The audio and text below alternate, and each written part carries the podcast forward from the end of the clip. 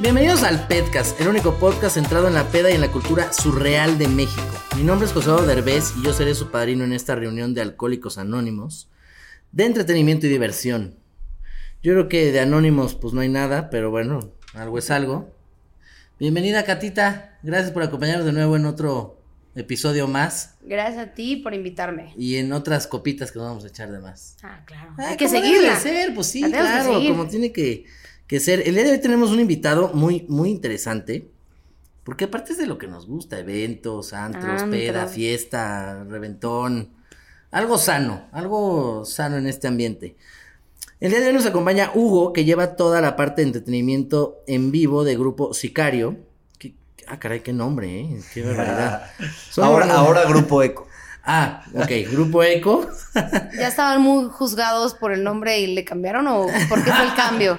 Oye, pero Eco, eh, hasta sí había un programa de... De radio. Jacobo Zabludowski, sí. Sí, eh, Eco. No, este, bueno, en realidad empezamos el, todo el proyecto llamándose Sicario, empezamos como una tiendita de, de ropa muy chiquita y pues estamos Ajá. en ese momento justamente buscando un nombre disruptivo que diera de qué hablar. Eh, y pues bueno, creo que el nombre fue bastante viral, así como que las cosas que hicimos, creció muchísimo, pero llegó cierto momento en el que cuando ya empieza a tener conversaciones con eh, autoridades para hacer un festival de 30 mil personas Claro, o el, con el nombre fondos, les pudiera llegar a asustar. Pues es que de pronto, si la conversación se centra en que, oye, ¿y ¿por qué sicario? Ya sabes, como que en vez de que, oye, vengo por un permiso para esto, oye, necesito fondos para. Entonces ahí fue que decidimos darle un poco más de seriedad, eh, guardar el tema de sicario todavía en el roster de, de música y en la agencia de representación de talento, disquera y demás, y enfocar ya el nombre como de, de la organización en, en total. ya más a- formal. Ajá, Pero- Sí, Sicario fue lo que les jaló. Pues como sí. Inició. Ajá, claro. Como Pero son organizadores de festival de ceremonia donde han presentado artistas como Snoop Dogg, Rosalía, y has, has participado Massive también... Attack, este, Animal Collective, sí, una lista Ah, no, larga. de- o sea, de que hay, hay. Phoenix, va- varios ahí. Y entonces son creadores de, o sea, participación en creación de múltiples antros y bares. O sea, la cosa nocturna, digamos. Sí, to- totalmente. Es que em, eh, teníamos una tienda, una pequeña tienda, como les decía, que está aquí en la calle Seneca, y empezamos a trabajar, éramos cinco socios, era un espacio como muy chiquito, y pues bueno, cuando no empezamos a ver que no llegábamos a las ventas necesarias para todos vivir de eso, dijimos, güey, si hacemos una fiesta y, y de esa forma podemos jalar a más gente a que venga y que se empiece a, a familiarizar con el concepto, entonces empezamos a organizar en warehouses en la colonia Roma o en sótanos eh, fiestas a las que traíamos DJs eh, de Francia, de Estados Unidos, de muchos lados más. Dábamos barra libre, montábamos unas boclas y poníamos el reventón, ¿no? Entonces eso eh, fue agarrando mucha fama y las fiestas se volvieron cada vez más grandes, más grandes. Entonces nos dimos cuenta que pues nuestro enfoque estaba en la comunidad y en las fiestas que, que- que hacíamos y el potencial que eso tenía, más allá que una pequeña tienda de ropa, ¿no? Entonces así que, que nos enfocamos. Pero estaba muy chavo, o sea, cu- cu- ¿cuándo, ¿qué edad empezaste con eso? Eh, fundamos Sicario a los 22 años, me parece. Yo estaba todavía en la universidad. Eh, y, y, pues bueno, eso creo que fue uno de los drivers principales porque pues justo al estar en la universidad estás conectado con miles de personas, Claro. ves a muchas comunidades, a mucha gente todo el tiempo y es pues donde ahí, más puedes sacar gente. ahí es cuando más pu- estás Contactos. conectado. Sí, contactos. Y eso que, las redes todo. sociales en ese momento no eran lo que son hoy en día. ¿no? Que hoy en día pues ya ni siquiera las necesitas tanto, eh, más bien no necesitas tanto el contacto físico para conocer a tanta gente, ¿no? Y ahorita ya Claro. eh, con Facebook te Pero puedes yo creo conectar que y demás. nada, eh, nada es igual que también en persona, ¿no? De Digo, acuerdo. sé que las redes sociales son fuertes, pero todo lo que puedes tener en, en persona es más grande a veces, ¿no? De acuerdo. de Pero, acuerdo. ¿qué edad tienes? Porque digo, la gente que nos está escuchando, te ves muy joven. O sea, Muchas muy... gracias. ¿Qué te tomas, Luis Eduardo? eh? Ah, Todo, habla- todo. hablando de, no hemos hecho el brindis, Cata, por Dios, sírvele algo al, al invitado. Me encanta Ah, este podcast porque de verdad están, están tomando, estamos tomando. Ah, O sea, no, es claro, algo claro. de. No Aquí es no es de, Ah, no, no. de que fingimos de, ay, sírvete agüita, Ah, no, no, no, no, no, no. Para entrar al tema hay que, hay que estar en el, hay que ser parte del tema, así que me, me encanta. Este, pues, Entonces, yo tengo- salucita, primero, antes que nada. Salucita, salucita. Ay, ahí está, Que salud. se escuche. Pues yo tengo 37 años. ¿Mm?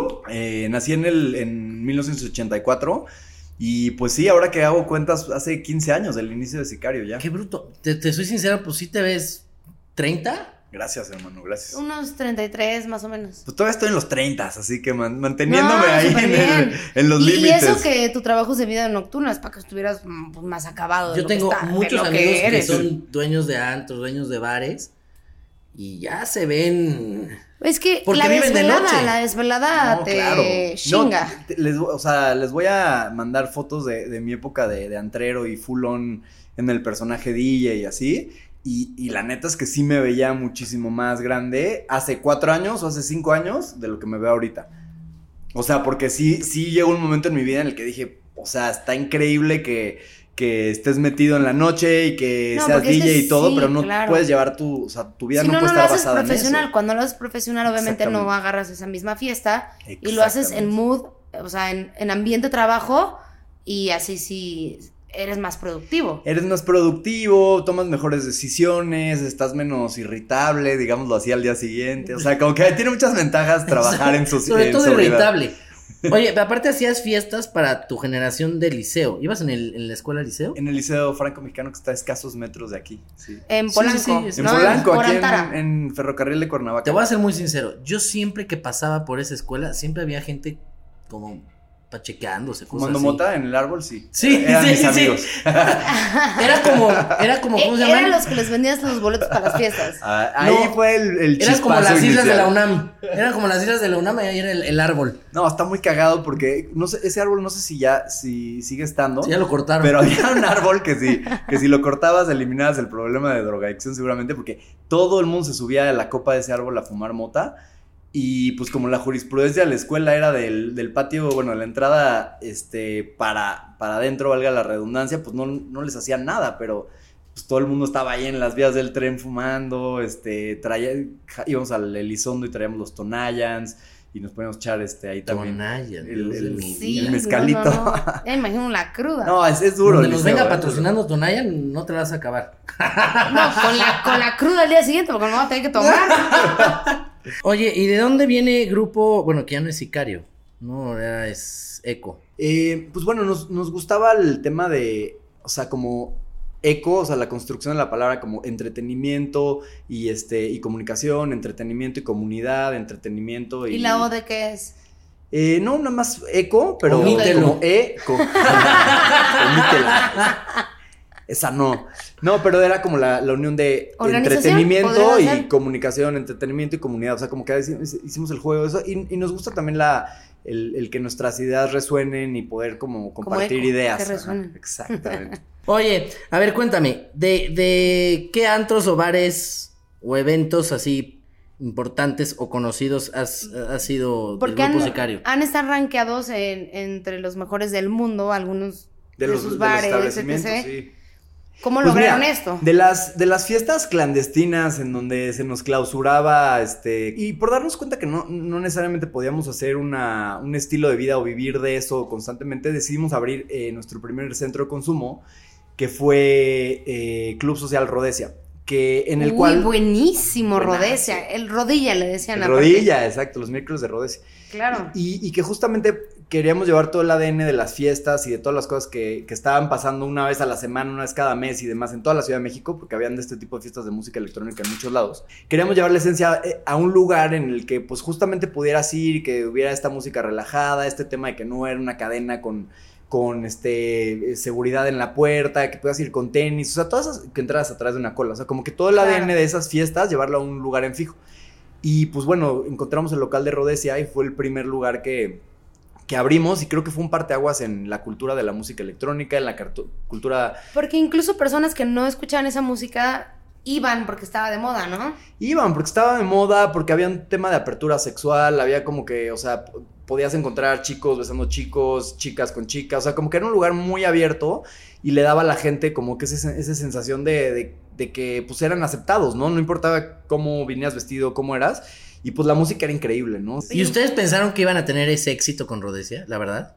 Pues te voy a ser honesto, yo creo que en ese momento había tanto hype alrededor de las fiestas y alrededor de todo lo que estábamos haciendo que y, y sabíamos esa hambre de que existiera un lugar así, que sí sabíamos que tenía grandes posibilidades de éxito.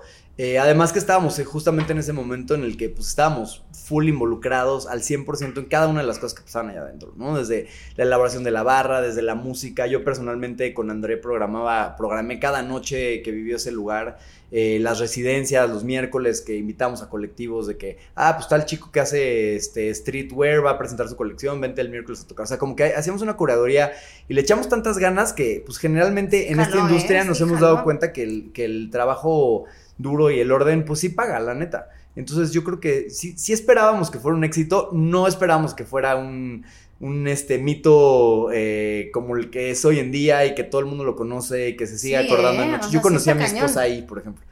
Ay, Este. Entonces hay muchas historias de, de- de- de cosas chidas que pasaron en ese, en ese lugar y, y pues que la neta me siento bien orgulloso de mi, de, ese Porque aparte la ese a lo grande, porque para meter un antro en, en la Roma, que obviamente tiene precios altos, o sea, sí la apostaron bien.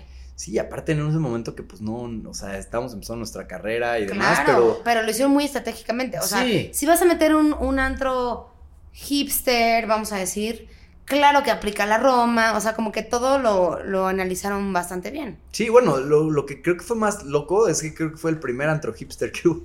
O sea, ni siquiera fue un tema de pensar y decir, ay, ¿dónde poner un antro hipster? Es más bien, hay que hacer uno porque es el primero que hay, ¿no? O sea, creo que, creo que eso estuvo bien padre y... Lo que sí siempre tuve una duda, ¿cómo encontraste ese lugar? Porque era como un- una casa edificio abandonado. Cuevilla. ¿Tú lo, tú lo, lo adecuaron así? O sea, ¿ustedes lo, lo, lo remodelaron así o así lo encontraron ese lugar? Es que, bueno, yo, yo soy DJ, tengo un proyecto que se llama The Wookiees, que tocamos con unas máscaras de, de Chewbacca y justamente me buquearon para tocar en ese lugar antes de que fuera a Rhodesia, se llamaba Malva, que era uno de los clubes también así como de música electrónica de, de- esa época, que la neta estaba súper descuidada la casa y demás, pero bueno, era un lugar donde se hacían buenas fiestas y yo fui a tocar ahí y yo lo que pensé dije, wow, este lugar tiene una súper ubicación, está increíble y está, está bien chido y curiosamente Carlo conocía al dueño de la casa y como tres semanas después de que yo fui a tocar, se le ofreció, le dijo, oye, tengo esta casa, que tengo estos güeyes, que no me pagan renta, que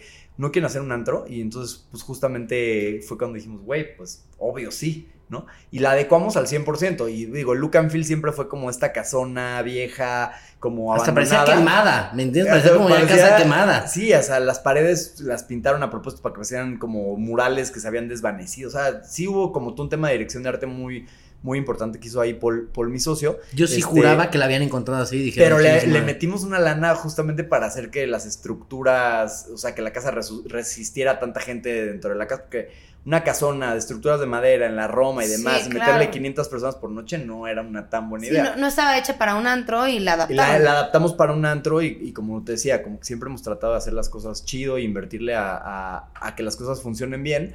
Y pues Rhodesia fue una de esas cosas que se veía por afuera muy indie, como una casona, y que por dentro estaba, tenía sistemas muy, muy bien armados, ¿no? Y con todo esto de los antros y el relajo y todo, tus experiencias más locas, así como en un antro se pusieron muy loco, ¿qué es así como algo que te acuerdes ahorita? Hay algo bien padre que hay un acervo de fotos de toda esa época que, que tomó Simpson a huevo, que es un rapero muy famoso, pero que bueno, es un amigo mío de toda la vida y que llegó a la Ciudad de México este, como siendo fotógrafo. Y entonces él se puso a documentar las noches de Rodesia, todas las noches de Rodesia, de las fiestas de Sicario, de todo lo que pasó en la Ciudad de México, digamos, del 2007 al 2015, él lo, lo fotografió, porque iba, salíamos de fiesta cada noche. Y hay unas cosas loquísimas que luego me manda. Eh, y es de una noche que, por ejemplo, bailando dentro de, de Rodesia, se cayó un vidrio del. O sea, se le cayó un vaso a alguien y un pedazo de vidrio cayó en mi bota de los tenis. Yo seguí bailando y entonces de repente me di cuenta que el, que el vidrio ya me había perforado el talón. Entonces ahí en medio de la fiesta me tuvieron que sacar, sacar el vidrio del paramédico y fotografió todo lo que había pasado en esa noche. ¿no? O sea, eran noches muy locas porque Claro. pues, literalmente éramos muy jóvenes, estábamos en un momento increíble en nuestras vidas, la estábamos pasando muy bien eh, y pues nos dejábamos ir duro, ¿no? Y, y eso mezclado con la operación de un centro nocturno que tiene sus dificultades y demás, pues hacían unas anécdotas muy, muy cagadas, la neta. O sea, seguramente te topabas así de que. Porque yo sí sentía que. Ah, tengo una, perdón. A ver, por Una- favor. Una, una noche, güey, estaba muy cagado. Este, yo estaba tocando y de repente me escribe un primo mío y me dice, güey, necesito que me ayudes a meter a un cabrón. Y yo así de que, puta, esa era la que todo el tiempo me hacía, ¿no? O sea, estaba Sí, pues, tocando y alguien me hablaba ahí. de que, güey, necesito que metas un cabrón. Y yo, güey, Alberto, no mames, cabrón, este, estoy tocando. Cabrón, hazme caso, güey. Necesito que me ayudes a. Entonces yo así que, güey, a ver, una rola larga, la pongo y, güey, me salgo. Y era Usain Bolt, que estaba fuera del Rodesía, güey, con una morra, güey, que había venido a un evento de Puma, una madre así. Y el güey quería venir a. Pues quería salir un- a un club en la ciudad porque él era DJ y que le encantaba la música electrónica y que, güey, Y- qué cabrón. Claro. Y eres un, es un güey de 2 metros 15, no, no, cuánto mide, pero es una, es una mole. Y yo me acuerdo que salí y dije, güey, no mames, es Usain Bolt. Y yo, Usain, ven, pásale. Ya le pusimos su mesa ahí. Estuvo toda la noche, estuvimos echando chupitos. Yo encargué el boot y dije, no, güey, esta es mi noche de volverme amigo de Usain Bolt. Estuvimos hablando toda la noche de música Es mi noche. Sí, es mi noche con Usain Bolt. Tengo ahí una foto con él. Oye, y al mismo tiempo, ¿cómo empezaste con los conciertos? Porque tengo entendido que trajiste varios DJs franceses. Eh, pues, bueno, tengo... Porque es otro, es, es otra cosa, ¿no? Tanto el centro nocturno ya para traer DJs y eventos y conciertos ya es. Tengo un socio que se llama Diego, Diego Jiménez, que, que igual si escucha el podcast un saludo, que es un güey súper, súper chingón y súper talentoso. Eh, y él básicamente se dedicaba, platicamos ahorita de un festival muy importante que hubo, que lo hacía una marca de tabaco, este, que trajeron a los Beastie Boys, MIA y demás. Y él tenía ya como que esa reputación de ser el que había buqueado a esos, a esos artistas. Entonces, com- como que se, juntó perfectamente el jale que nosotros traíamos, como de, de- de la gente que, nos seguía desde la tienda, desde las fiestas del liceo, de todas las cosas que hacíamos, este, la, la gente que ellos traían y pues bueno, la posibilidad de poder traer a cualquier DJ y demás, ¿no? Entonces, como que en esa época era ese momento de, de las fiestas en las que habían bandas tocando, ¿no? Data Rock o estaba este Crystal Castles o como que eran fiestas en las que había un escenario y de Rapture, ¿no? Y, habían bandas tocando, era, eso era lo cool, eso era lo que estaba padre, ¿no? Entonces, pues juntos empezamos una, una trayectoria, empezar a hacer eventos desde el Pasagüero y pues fue creciendo y siempre cuál era el próximo reto y cuándo, ahora dónde vamos a hacer este y luego ahora ya conseguimos a Phoenix, vamos a hacer un Vive Cuervo Salón y a Fisher Spooner y este, y pues bueno, así como que se fue, fue escalando una, una cosa a otra.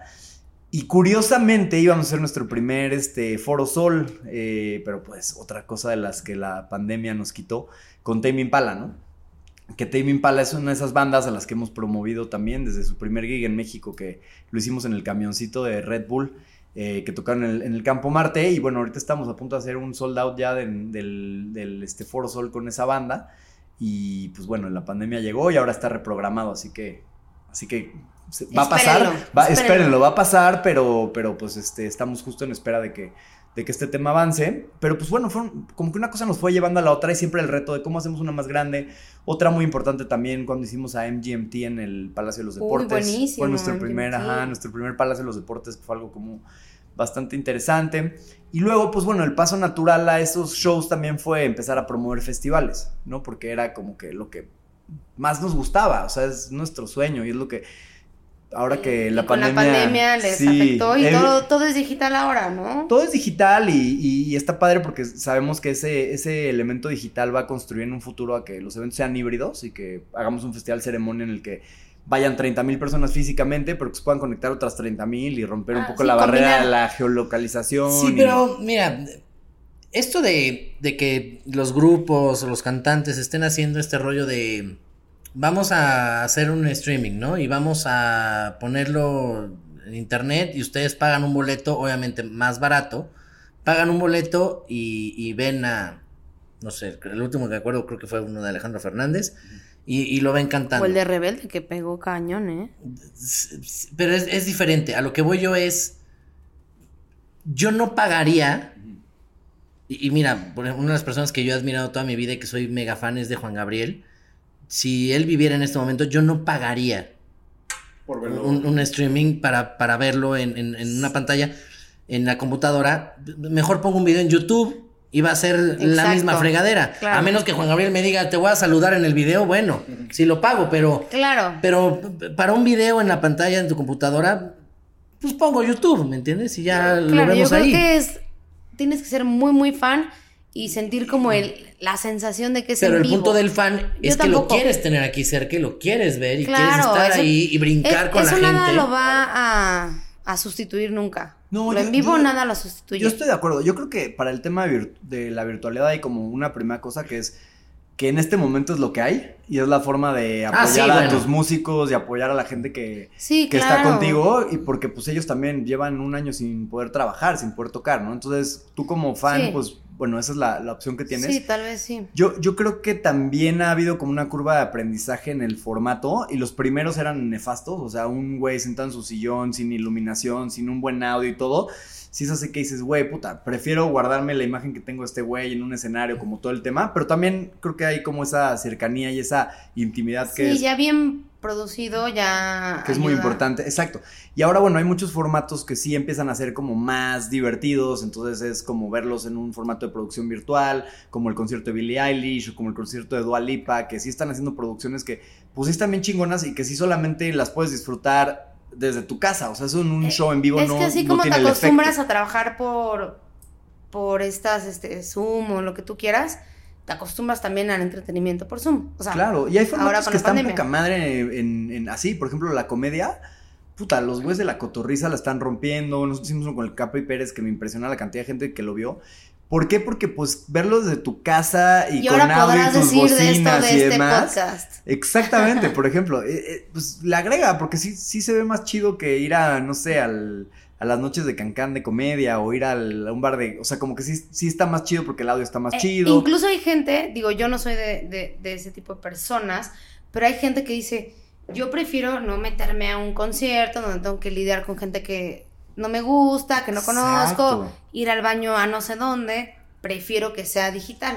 Claro, es la Hay de comodidad de, todo. tu casa. Ajá, la Y comodidad de tu aparte te casa. armas tu burbuja en tu casa, o sea, de que cáiganle, ya Ah, pagué el streaming del Capi y cáiganle cuesta- todos y vamos a echar desmadre en mi casa. Hasta la poquina, ¿no? De, ay, No, cállense con 100 aparte, baros cada uno ya. pedimos concierto. Uber y ya sabes, como que ya haces tu experiencia en tu casa y es como tener un palco, que es muy parecido cuando vas a los festivales estos en el, en el este, hipódromo, en el, perdón, en el autódromo, que pues lo ves desde un palco, pues es lo que está chingón, es que estás con tu gente aquí al lado, nadie te está Claro. empujando y demás, y te ahorras todo el pedo de tener que salir, Sí, porque que la te verdad sí, sí está bastante como fastidioso esa, esa parte. Y aparte, si, o sea, contratas un concierto online, pues lo puede ver, puede llegar a tu casa quien quieras, entonces te sale más barato. Oye, y dime algo, tú porque has traído a muchos artistas, ¿no? ¿Has tenido una experiencia mala con algún artista así que sea muy famoso? Que no digas- tienes que decir el nombre, pero ¿has tenido una experiencia mala? Así, de, qué mamón, qué mamona, algo malo. No, o sea, he tenido experiencias muy estresantes y no necesariamente con gente muy famosa, pero trajimos una vez un artista que se llama Ariel, Ariel Spink Haunted Graffiti, que es como este artista pues muy conceptual de la música indie y demás y pues estuvo muy estresante porque a la mitad del show se bajó y le dio como un breakdown de que dijo, ya no quiero tocar y odio y se estaba peleando con uno de sus músicos y me tocó irle a hacer de, de psicólogo ahí con él y decirle que toda la gente que estaba ahí estaba ahí por él y que era gente que había viajado de todo el país, aunque yo no sabía, para venirte a ver y ya sabes. Porque eran como tres personas, poco- pero su madre. no importa. Exacto, tenía que sobarle un poco el Viene ego. mi prima de Guadalajara, no seas culé. No seas cabrón. Yo, yo, la verdad, preocupado porque pues no quería y no podía devolver el dinero de los boletos. O sea, yo ese era mi driver para, para convencerlo. Y se logró. El güey se subió y tocó un show mediocrón y culero, pero pues lo acabó. Entonces ya no, ya no. Pero pues en general, por ejemplo, los artistas muy, muy grandes, eh, un Snoop Dogg o así, pues es rara la vez que tienes la posibilidad de contactar con ellos. O sea, como que vienen con un equipo ya como muy... como Armado. Que te separan mucho de ellos. Por ejemplo, el caso de Snoop, literal, aterrizó en su jet privado en Toluca, se subió a una escalera en la, la escalera del, del, este, del avión, manejó hasta 15 minutos hasta el- la, escalera no del él, escenario supongo. de... Él no manejó, obviamente, y, este, y se subió y cantó, se bajó y se regresó a Los Ángeles. O sea, Sí, o no sea, estuvo en contacto México. directo no, no Tenía es yo. ¿Y fumaste mota con él? Esa es la pregunta que todo el mundo me hace y no se pudo. No se logró, o sea, nadie No, pudo. no, yo la llevaba, yo ya la traía Es ya. que no, no, no prendía el encendedor o qué No, fue lo que... no, tenía salud, salud, salud, Salud. primero, salud. Sí, sí, sí, oye, a ver. ya. A ver, a A ver, ver, ¿qué es eso sí, que vale. tu shot esté vacío, eh? Digo, qué bueno porque significa que tomaste, pero hay que llenarlo. que no fiché. No, te, yo Llénale tenía porque una- Cata no se los llena. Tenía una lista de chaperones que me escribieron durante todo ese mes de, güey, yo tengo la mejor mota para Snoop y, güey, me encanta. Todo el mundo quería conocer a Snoop. Ya Y estaban- fumar mota con él. Todo el mundo quería conocer a Snoop y fumar con él. Y estaban está preparados así en la escalera del tema. Yo le junté varios proveedores buenos. pero pues el güey no se dejó. O sea, literal llegó, ya es que estaba su chambeando también, así como tú dices, me tranquilizo cuando estoy chambeando, pues él también, ¿no? Exacto, sí, literal, él se abordó el avión y regresó para ver el juego americano de su hijo al día siguiente en Los Ángeles, ¿sabes? O sea, se aventó Bueno, salud, Claro. salud, salud. saludcita. A lo que venimos, a lo que venimos. A lo Lo que te truje chencha. Listo. Oye, a mira, tengo otro dato aquí que dice, una ceremonia se canceló. ¿Cómo fue esa experiencia luego de meses y o años de planeación? Eh, pues bueno, el... el- obviamente siento que en este, en esto que tú te dedicas, a veces pierdes mucho dinero. O sea, tanto puedes ganar mucho, Claro, como a veces le inviertes, exacto, es, es No, no, un no. negocio donde le puedes meter mucho dinero y algo como el COVID te puede venir a deshacer O sea, todo. te, so- te puede sorprender o, o, o, este, pues no sorprender más bien, de que le puedes echar muchísimos kilos a un, a un proyecto y no funciona, o le echas poquitos, como fue el caso de Rodesia, que no esperaban todo el éxito. Claro. Entonces yo creo que ahí sí, nunca sabes, ¿no? Sí, en el tema de los eventos en vivo, lo que es muy duro es que te lo juegas todo en un día. Y te lo juegas todo contra las adversidades del clima, Es una apuesta. contra Ajá. las adversidades políticas, contra un virus como el COVID. O sea, todo está en juego y está en juego hasta el último minuto de, de- de ese evento. Entonces, sí es, un, sí es un deporte de alto riesgo y es un deporte para no, no apto para Que cardíacos. supongo que ustedes se eh, protegen con los contratos de, oye, si hay, no sé, un terremoto, vamos a decir, Y seguros, y seguros. O sea, tienes que asegurar los festivales, tener Claro. como muchas contingencias. Pero aún así, aunque los tengas, un plan de contingencias, aunque los tengas, o sea, si algo, si truena, te, te carga la fregada. Que fue un poco lo que pasó en esa ceremonia que, que, este, que comentabas, que llegó un ventarrón eh, en, en Toluca y se llevó un Sunny Rent, así de un torbellino, este, que valga la redundancia, agarró el, agarró el Sunny Rent y llenó de mierda todo el cacho. Y, y ese mismo torbellino agarró una pantalla y un lado del escenario y lo hizo mierda. Y entonces justamente estaba en el escenario el tour manager de Bjork eh, que iba a tocar y dijo, güey, pues no mames, yo no puedo tocar, o sea, ver lo que acaba de pasar con el viento, necesito que, güey, vuelvan a subir esa pantalla, que arreglen este tema y pues mientras, güey, pues pongan el festival, ¿no? Que para alguien que pues no tiene mucho skin in the game porque ya está su fee pagado y demás, pues es algo muy sencillo.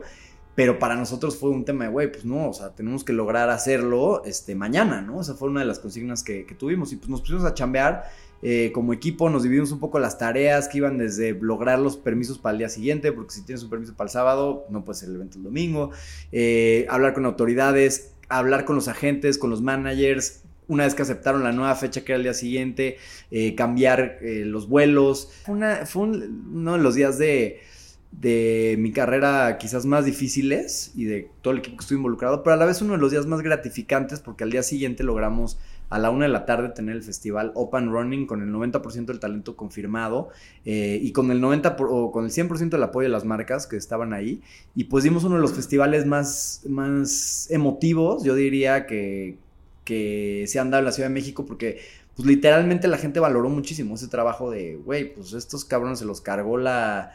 Se los cargó un torbellino de viento, dieron la ¿Cómo se cara, llama aguantaron. ese festival? ¿Cómo se Ceremonia. llama? Ok. Oye, a ver, vamos a entrar a una dinámica.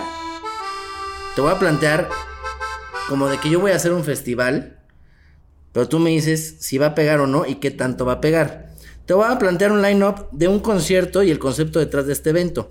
Quiero que me digas qué tan viable va a ser mi festival y qué posibilidades tengo de triunfar con este festival. El concierto se llama Menopausia Rock. es una joya, de hecho lo tendríamos que patentar. Sí, tiene el, tiene el elemento de nostalgia, así que vas bien. Vas Ok, en el buen camino. Menopausia Rock. Y este, te voy a decir qué artistas llevaría yo. Obviamente, para este concierto de Menopausia Rock, tendríamos que llevar aires acondicionados, abanicos, por Por aquello el del bochorno. Ajá, sí, sí. ¿Y qué más podríamos llevar para un Menopausia Rock, Cata? Eh, personas Kleenex, edad. ¿no? Kleenex para que lloren con el bajón. Este, ¿cómo se llama este? Ribotril, puede Eh, ser, Tafil. Tafil. Eh, de, de todo un poco. Ahí te va. Mi primera opción es Amanda Miguel. Like. Vas bien. Muy bien. Ok, el segundo. Chabela Vargas Uy, buenísima. en holograma, porque pues ya. Porque ya, sí, la justo te iba a decir, esa está- Con- si con lo la ouija. logras, viva, sold out. Pe- pe- Con la Pero- Ouija, este, también. Pero Chabela Vargas ya más nochecita. Ah, ya no, es no, para ya el es último. para cuando estás ya en Para el último trago, como dice para su el último canción. trago. Creo que muy, muy, muy padre porque tiene, habla de, o sea, como el discurso inclusivo, el documental de Netflix, de esta, esta personalidad justamente que luchó mucho por su identidad y demás. Así que creo que Vamos pa- bien. pa- para hoy, si hoy lo mercado. anuncias o ayer lo anuncias 8M, eh, mejor. O sea, va, va, va, va bien. Ok. Ana Gabriel. Sí, también, ¿no? También ahí vas, ahí vas. O sea, porque, te voy a decir porque está alineado el concepto. O sea, menopausia rock. Si me estuvieras diciendo fosfo rock o lo que sea, te diría, oye, está, Fosfo, está fosfo. desalineado. Fosfo, fosfo, ¿no es la de fosfo. Monterrey? Sí, exacto, exacto. Fosfo, fosfo. Fosfo, fosfo. Pero vas, vas bien, vas alineado. Vas. Ok, y mi última opción sería. Esa, esa la pondría como en, en la, en la mitad de, de todas mis invitadas. La Tesorito. Pues sí, ¿no? Como el, como el, ajá, como este Es para elemento guapo- guapachosón. Guapachosón. este, Eh, eh, eh. Sí, sí, sí. Está bien. Y ya después, con más tiempo, con más dinero y más preparación, podría ser un andropausia rock. Y ya metemos a el Tri, no Alex Lora, metemos a Alex Lora y... Pero bueno, ¿cómo viste mi primera opción? Mira, tiene puntos fuertes. El primero es que creo que, o sea, el elemento nostalgia vende cabrón. O sea, eso te lo puede decir cualquier promotor. O sea, Es que yo todos fan shows de esas de, canciones. de nostalgia Sí. jalan, jalan muy cañón y la gente sí paga por ir a verlos. Este, creo que el, el concepto está, está muy, este, muy alineado todo y, y creo que las bandas respe- eh, respetan eso. Todo va a estar en, en que pues, no te cobren demasiado caro, o sea, que logres Que sea una, como una un buena tipo de negociación de, fees. intercambio también a veces, ¿no? Exacto, también que tú les puedas dar algo de publicidad y más. Así que si logras una buena negociación en fees, yo creo que te va a ir, te va a ir muy bien. Mira, la Tesorito es muy amiga mía. Ana Gabriel la conozco poco, Amanda Miguel me llevo mucho con su hija. Entonces yo creo que podría llegar a un Pues descuento. ya, ya estás conectado. No, pues ya te- estás ahí alineado en ¿Ya? primera línea, ¿eh? ¿A qué? ¿A qué? No sabía que eres amigo. Te digo que soy- Qué chingón. Te digo que soy visionario, o sea, yo sí... No, no, ya De no sé. vicios, será. Bien visionario eres. Bueno, y ahora sí, esta música indica que vienen las preguntas leves, que para mí no son leves, pero bueno, digamos que así son. Pero primero un shotcito. Shot, shot, shot, Shot, shot. Saludcita, de, saludcita, aquí a la, saludcita. de aquí al Rudecia, ¿eh? Ahí te va la primera. ¿Quieres iniciar o inicio yo, Catita? A ver, voy yo. Vas. Ya que me preguntas. ¿Cuál para ti es el significado de la vida? Eh, el significado de la vida es, pues, justamente se ha, se ha replanteado mucho ese significado para mí. Antes tenía mucho que ver con el tema de éxito y de cómo te mides y de cómo si estás haciendo las cosas bien y demás, pero creo que hoy en día el significado de la vida es de poder eh, pasar tiempo con la gente que quieres eh, y, poder hacer cosas que, que te llenen en el, en el sentido del trabajo. O sea, poder hacer proyectos que estés contentos porque está- estés contento porque están o aportando a tu comunidad o le estás dando trabajo a gente o, o- o te está ayudando a, a- a expresar o a sacar algo que tienes dentro de ti, ¿no? Bien, salud. Salud. Fondue, fondue, fondue. Eh, ya no Eh, eh, allá. eh, Eh, eh, eh. Rodecia, Es que sí, ¿no? En la- Rodecia. Salud. En la peda llega ese momento, ¿no? El que se pone profundón. Siempre, y es muy bueno. A ver, ahí te va. ¿Crees que Frodo y Sam deberían de haber tenido una relación amorosa antes de tirar el anillo al volcán? Pues si eso querían, claro, o sea, si eso es lo que los... Yo creo que el momento se daba, ¿no? Estaba muy caliente la situación. Estaba súper caliente, estaban en un buen momento, medio Brokeback Mountain, pero más, este, como de aldea de gnomos, así que yo creo que hubiera sido un bonito tema para otra si se hubiera película. dado, hubiera estado bien. Si hubiera dado otra Si película. se hubiera dado, Si se hubieran Si dado. se hubieran si dado. se hubieran dado. Ok. En la película de Cars, ¿de dónde nacieron los coches? ¿Tuvieron sexo sus padres? ¿Los ensamblaron en una fábrica? Se dieron un besito. Pues por el escape, ¿no? O sea, como Ah, que tuvieron sexo por el escape. Como de reversa, me imagino, como que fum fum. O sea, ya ves como esas, esos insectos que como que justamente se conectan como por atrás, por las colas, y que cuando eres niño culero los separas, güey. Cuando, están- Cuando eres niño buleador. Cuando eres un culero los, los separas, siento que los bochitos y bueno, el que es un Porsche uno y así, como que de, de colita, ¿no? Supongo. Pues sí, puede ser. Sí, suena lógico. Intercambian sus aceites. Eh, exacto. ¿No? No, eh, bueno. ¿A qué hora es legal servirse un chupe? Yo creo que, que tienes que hacer lo que a ti te, te plazca y lo que tu cuerpo te pida, así que no creo que exista una hora y en cualquier lugar del mundo son las 12 del día, ¿no? Dicen, así que pues en cualquier momento. Yo también de- creo, muchas veces, y sí lo he escuchado, a las 12 del día ya es legal. Entonces, si piensas que ahorita son las 12 del día en algún otro lado, pues ya es legal, ¿no? Ahí te va otra. ¿Crees que Barney es una copia pirata de Odisea Burbujas? Sí, con, ot- con otra paleta de colores, pero sí, ahora que lo veo del pistachón y, y Barney como que, o por lo menos comparten este costurero de botarga, ¿no? Mira, a mí Odisea Burbujas me gustaba más que Barney, te soy sincero. La neta, pues sí, me- mejor la- las botargas estaban más chidas. Más dark, ¿no? También creo, Sí, siento que a Barney le, puli- le pulieron las, las esquinitas y era, era una botarga muy... Sin, sin problemas de... de- de- ajá, de- no, te, no te causa conflicto esa botarga. Ok, ahí te va otra. ¿A qué edad perdiste tu virginidad? Este. Creo que a los 10 y- 16, 17, o sea, en el edge, así de los 16, 17. ¿Te gustó?